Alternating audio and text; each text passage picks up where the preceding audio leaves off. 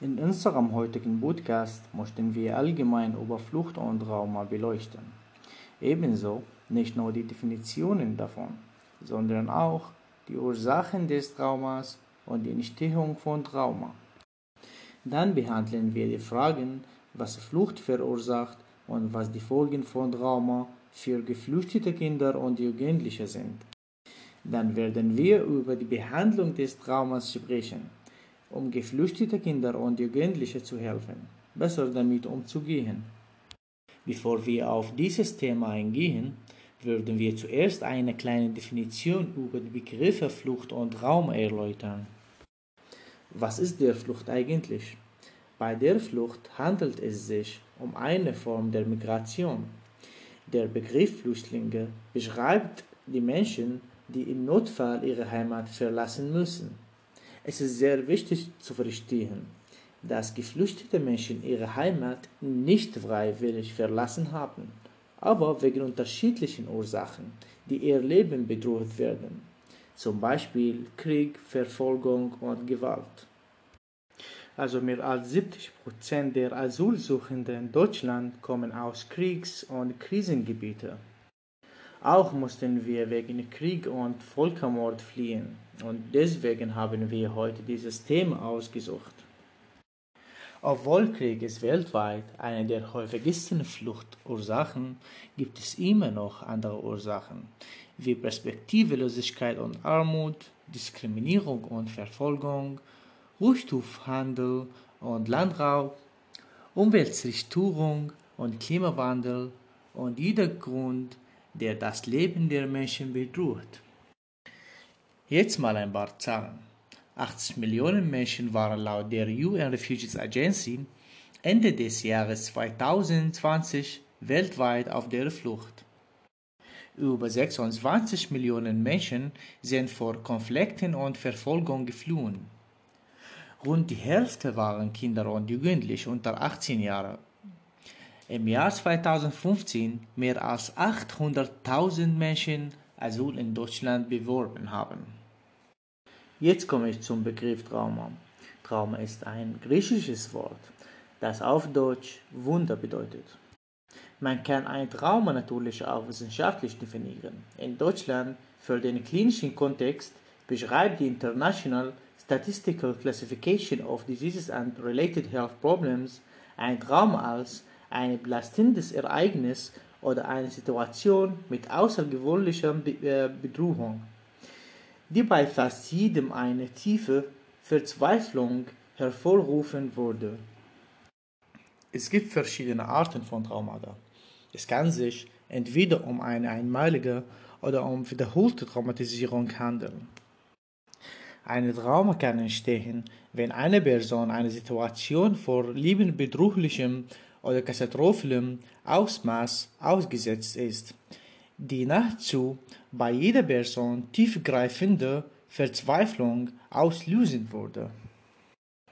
Trauma ist ein leichtes Wort zu hören, aber es ist für viele Menschen sehr brutal zu erleben.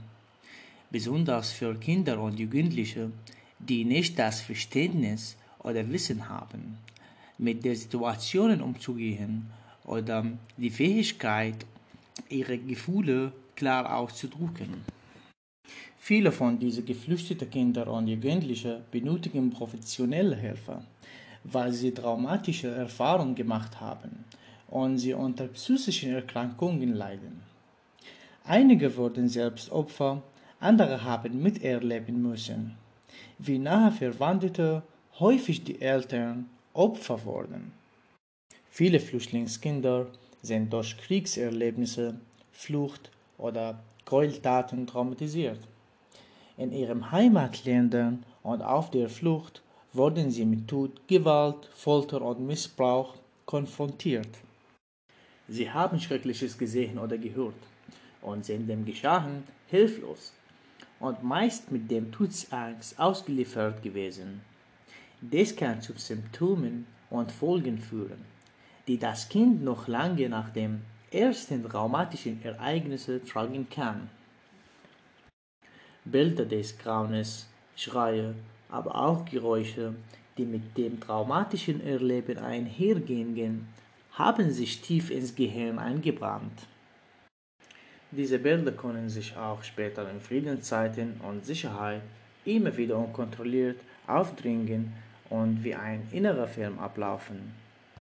Das Kind erlebt sich dann in der gleichen unmächtigen Angst wie zu dem Zeitpunkt, als das Trauma entstanden ist. Besonders häufig tauchen diese Bilder nachts in Formen von Albträumen auf. Aber auch tagsüber können diese schrecklichen Bilder erscheinen. Dann wirken die Kinder wie in eine andere Welt, starren vielleicht Gedanken verloren vor sich hin und schrecken zusammen, wenn sie angesprochen werden. Die meisten Kinder verstehen nicht, warum sie Angst haben. Sie reagieren einfach verstört, verkriechen sich unter einem Tisch oder weigern sich vehement, einen bestimmten Ort zu betreten. Durch das erlebte Trauma ist der Körper in einer permanenten Hochspannung. Wachsamkeit ist in einer Gefahrenlage lebensnotwendig und kann von den Kindern auch in Friedenszeiten nicht einfach abgestellt werden. Diese Übererregbarkeit kann sich durch motorische Unruhe, Schreckheftigkeit, aber auch Aggressivität zeigen. Die Ursachen von Trauma sind wichtig zu verstehen, damit wir die Situation besser handeln können und die geflüchteten Kinder besser zu helfen. Ahmad wird jetzt über die Therapie und die Behandlung weiter sprechen, damit wir das besser verstehen können. Geflüchtete haben oft extreme und gefährliche Situationen erlebt, an die sie immer und immer wieder denken müssen. Dieser große Stress kann verschiedene Symptome hervorrufen. Manche Menschen schlafen schlecht und haben Albträume. Andere sind ständig traurig oder weinen schnell. Einige werden nervös oder schnell wütend. Hallo zusammen, wir sind Ahmad und Yazan und ihr habt gerade einen kurzen Clip vom Max Plunk Institut für Psychiatrie zum Thema Flucht und Trauma gehört. Das ist ein kurzer Einblick in das Thema unseres heutigen Podcasts, in dem es um traumatisierte geflüchtete Kinder und Jugendliche geht. Hallo zusammen, hier ist Yazan Al-Hukan und jetzt werde ich über die Analogleistungen nach 2 Asylbewerberleistungsgesetz sprechen. Auf der ersten Folie erläutere ich, was die Analogleistungen enthält. Analogleistungen sind die Leistungen entsprechend der Sozialhilfe nach dem Sozialgesetzbuch 12.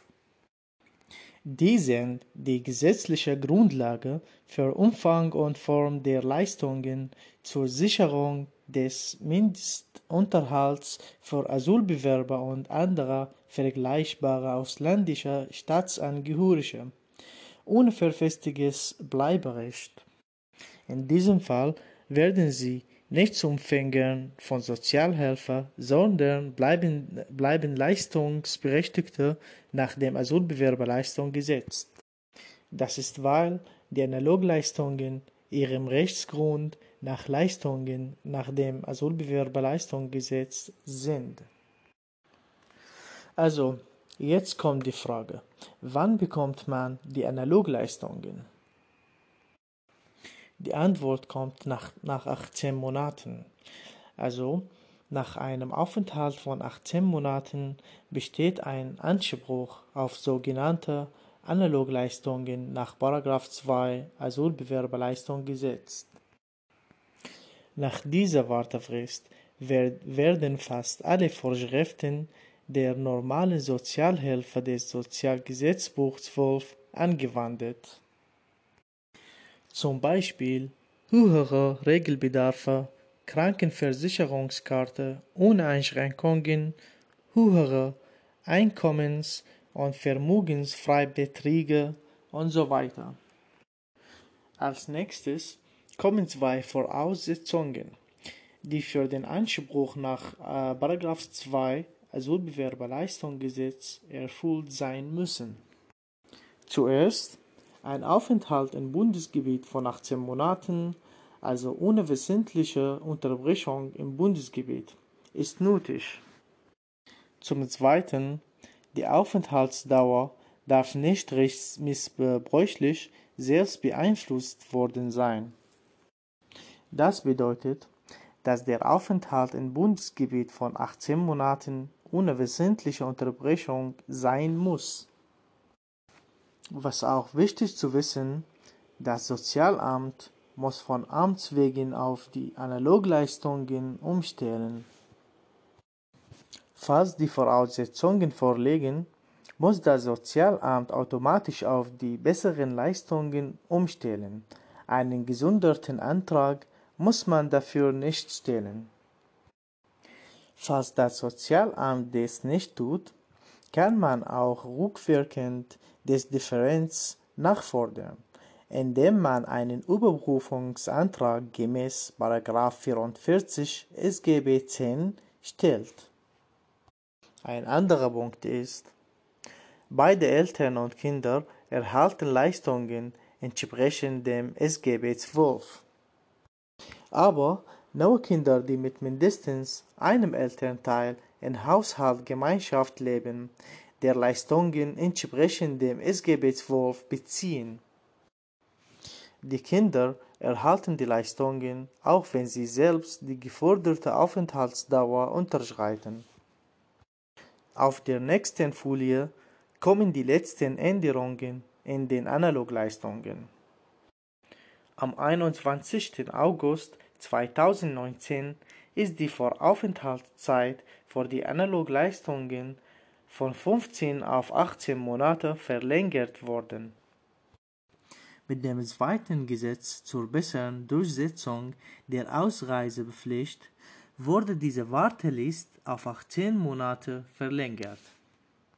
Es gibt aber Bestandsschutzregelung, nach der Personen, die zum Zeitpunkt der Gesetzänderung bereits Anspruch auf Leistung nach 2 Asylbewerberleistungsgesetz hatten, nicht in die Grundleistung nach 3 zurückfallen, auch wenn sie noch keine 18 Monate in Deutschland leben. Nach Ablauf von diesen 18 Monaten werden Leistungen entsprechend dem SGB 12 erbracht, das eigentlich einen Ausschluss von Sozialhilfeleistungen während einer Ausbildung vorsieht. Allerdings ist in 2 seit 1. September 2019 klargestellt, dass in fast allen Fällen auch während einer Ausbildung Anspruch auf die sogenannten Analogleistungen nach dem Asylbewerberleistungsgesetz besteht, gegebenenfalls zum Ausbildungsentgelt und dem BAföG. Jetzt kommen wir zum Ende der Präsentation. Aber vorher ist es wichtig, über die Kritik an der Asylbewerberleistungsgesetz zu sprechen. Zunächst bringen wir die Verfassungsmäßigkeit der Leistungen ins Gespräch. Ja, es ist klar, dass Leistungen und soziale Hilfe Asylbewerber zur Verfügung stehen, aber sie sind eingeschränkt. Der Fakt ist, Asylsuchende leben in Deutschland mit gravierenden Einschränkungen. Sie sind verpflichtet, in großen Erstaufnahmeeinrichtungen zu wohnen, bekommen dort Primär-Sachleistungen und die Gesundheitsversorgung ist auf Minimum beschränkt. Das ist aus verfassungsrechtlicher Sicht extrem kritisch zu bewerten. In einem wichtigen Urteil zum Asylbewerberleistungsgesetz 2012 stellten die Verfassungsrechte Verfassungsrechterinnen fest, dass der Anspruch auf das aus der Menschenwürde abgeleitete Existenzminimum deutschen und ausländischen Staatsangehörigen gleichermaßen zusteht. Die Leistungen nach dem Asylbewerberleistungsgesetz waren zu dem Zeitpunkt seit 1993, also seit 19 Jahren, nicht erhöht worden. Das finden wir unzureichend und verfassungswürdig. Die zweite Kritik geht um die Gesundheitsversorgung der Asylbewerber, die auch sehr geschränkt ist. Sie haben keinen Zugang zu einer echten Gesundheitsversorgung. Es wird nur gewährt, wenn sie wirklich sehr krank sind. Man hat den Anspruch zu Leistungen zur medizinischen Versorgung nach 4 Asylbewerberleistungsgesetz nur bei akuter Krankheit bzw. akutem Behandlungsbedarf und bei schmerzhafter Krankheit erbracht. Außerdem erhalten Leistungsberechtigte es erst nach einer Wartefrist von 18 Monaten. Asylbewerber mit besonderen Bedürfnissen, also chronische Krankheit, Menschen mit Behinderung, Schwangeren, Minderjährigen, ältere Menschen und so weiter, bekommen weniger medizinische und soziale Versorgung, was nur für Ausländer mit einer Aufenthaltserlaubnis verfügbar sind. Das ist unfair, denn jeder verdient den normalen Zugang zu einem Arzt, egal wie sein Asylstatus ist. Einige Sozialrechtler werden dies als menschenrechtwürdig angesehen, weil Menschen ohne Aufenthaltsstatus ein Recht auf medizinische Behandlung haben sollten. Nicht nur der Zugang zur Gesundheitsversorgung für Asylbewerber ist ein Kritikpunkt, sondern auch die Krankenscheinregelung und wie eine Krankheit festgestellt wird, werde kritisiert. Das ist unsere dritte und letzte Kritik der Asylbewerberleistungsgesetz für die Präsentation. Wie es jetzt funktioniert, medizinisch geschultes Personal in den Sozialämtern über die Notwendigkeit einer ärztlichen Behandlung in Krankheitsfall entscheiden. Es wird nicht nur darüber entschieden, ob eine Behandlung not notwendig ist, auch wird festgelegt, ob es sich um eine akute, schmerzhafte oder chronische Erkrankung handelt. Aus dieser Einteilung ergeben sich drastische Folgen für die weitere medizinische Behandlung. Die Geflüchteten sind im höchsten Maße abhängig von den subjektiven Entscheidungen des ungeschulten Personals in den Sozialämtern und es mangelt an eindeutigen rechtlichen Regelungen. Außerdem kann die Folge des Krankenscheins eine Sonderbehandlung in der Praxis oder im Krankenhaus zur Folge haben. Während es bei den Gesundheitskarten weitergehend anonym bleibt, ob es sich um eine geflüchtete Person oder ein reguläres Mitglied in der Krankenkasse handelt, degradiert die Folge des Krankenscheins den Patient offensichtlich auf den Status eines Asylbewerbers. Dadurch wird eine verurteilungsfreie Behandlung und vorbehaltlos Be Beurteilung der medizinischen Situation erschwert. Jetzt kommen wir zum Ende der Präsentation. Aber vorher ist es wichtig, über die Kritik an der Asylbewerberleistungsgesetz zu sprechen. Zunächst bringen wir die Verfassungsmäßigkeit der Leistungen ins Gespräch.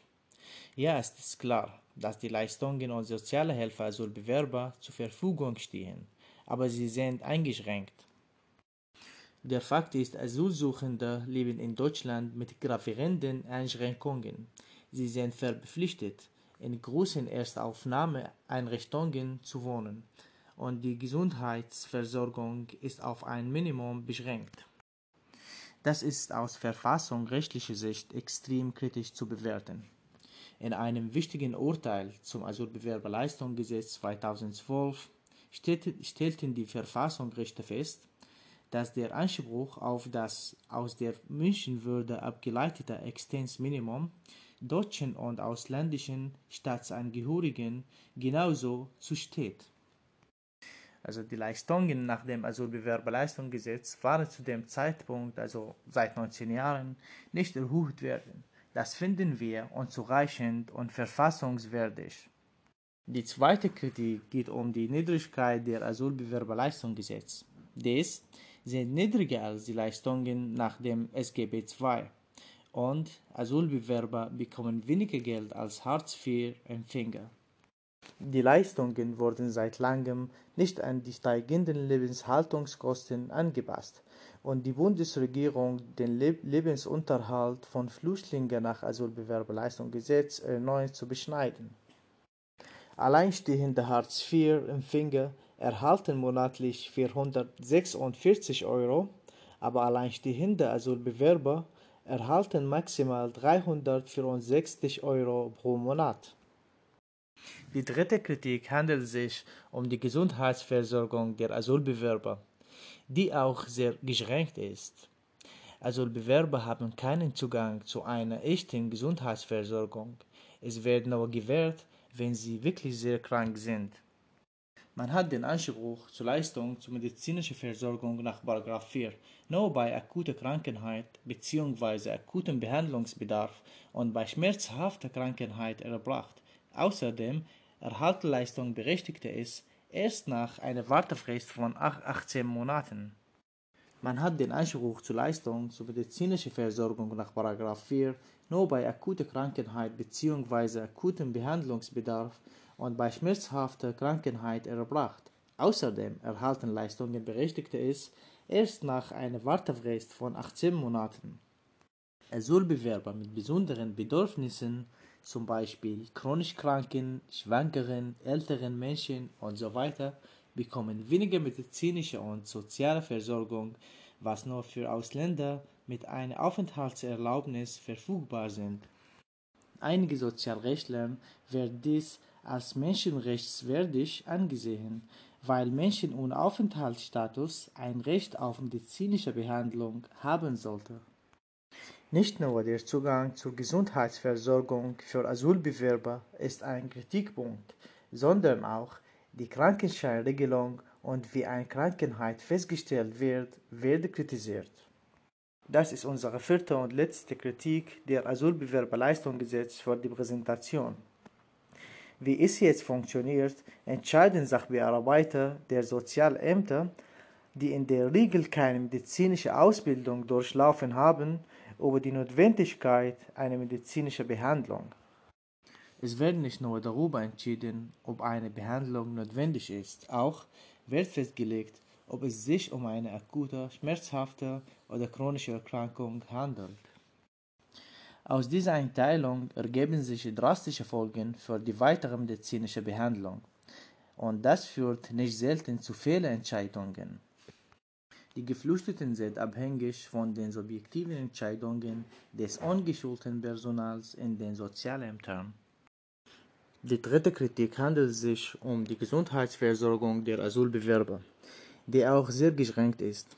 Asylsuchende haben in Deutschland nur einen geschränkten Zugang zur medizinischen Versorgung. So will der Staat Kosten niedrig halten, bei Schmerzen direkt zum Arzt gehen oder nach einem Unfall einen Krankenwagen rufen. Das dürfen Asylbewerber in den meisten Bundesländern nicht selbsttätig tun. Stattdessen müssen sie zuvor eine Erlaubnis der zuständigen Behörden oder der Flüchtlingseinrichtung einholen. Ihr Zugang zur medizinischen Versorgung ist dadurch maßgeblich eingeschränkt. Erst nach 18 Monaten haben Geflüchtete Anspruch auf das Leistungsspektrum ähnlich zu dem der gesetzlichen Krankenversicherung. Menschen mit Aufenthaltstitel haben Anspruch auf Leistungen der gesetzlichen Krankenkasse.